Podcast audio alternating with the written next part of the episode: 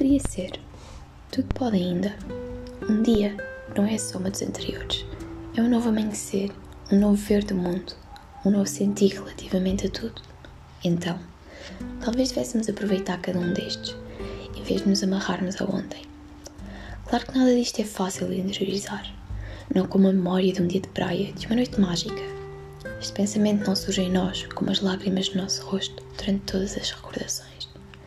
Também não se torna real apenas por ouvirmos diversas personalidades pessoanas e outros escritores, cantores, como o Capitão Fausto dizer.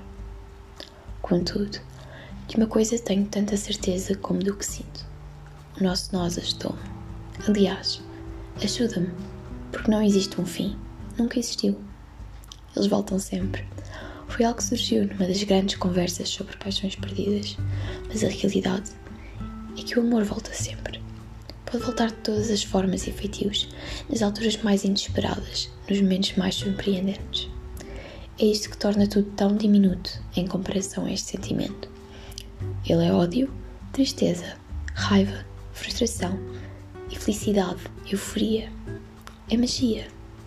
Assim, nunca desaparece. É um floco de neve que assenta num rio, fluindo e derretendo, evapora e, eventualmente, acaba novamente por se condensar e por aí fora. O que sabemos sobre este é ciência. O que sabemos sobre todas estas formas de amor são histórias. Histórias que contêm amor, qualquer que seja a forma do mesmo. Histórias como a nossa. Idas e voltas, sempre sem um fim. Sei que tudo tem um fim, mas será que o vivemos? Ou ficaremos apenas por cortes inovadores, mais desconhecidos, novas histórias? Não sei, mas sei que espero. O que é o certo? Também não sei. É a incerteza da certeza que torna mais interessante, frustrante, intimador. Contudo, o que vier valerá a pena, eventualmente, de qualquer maneira, pois tudo é amor.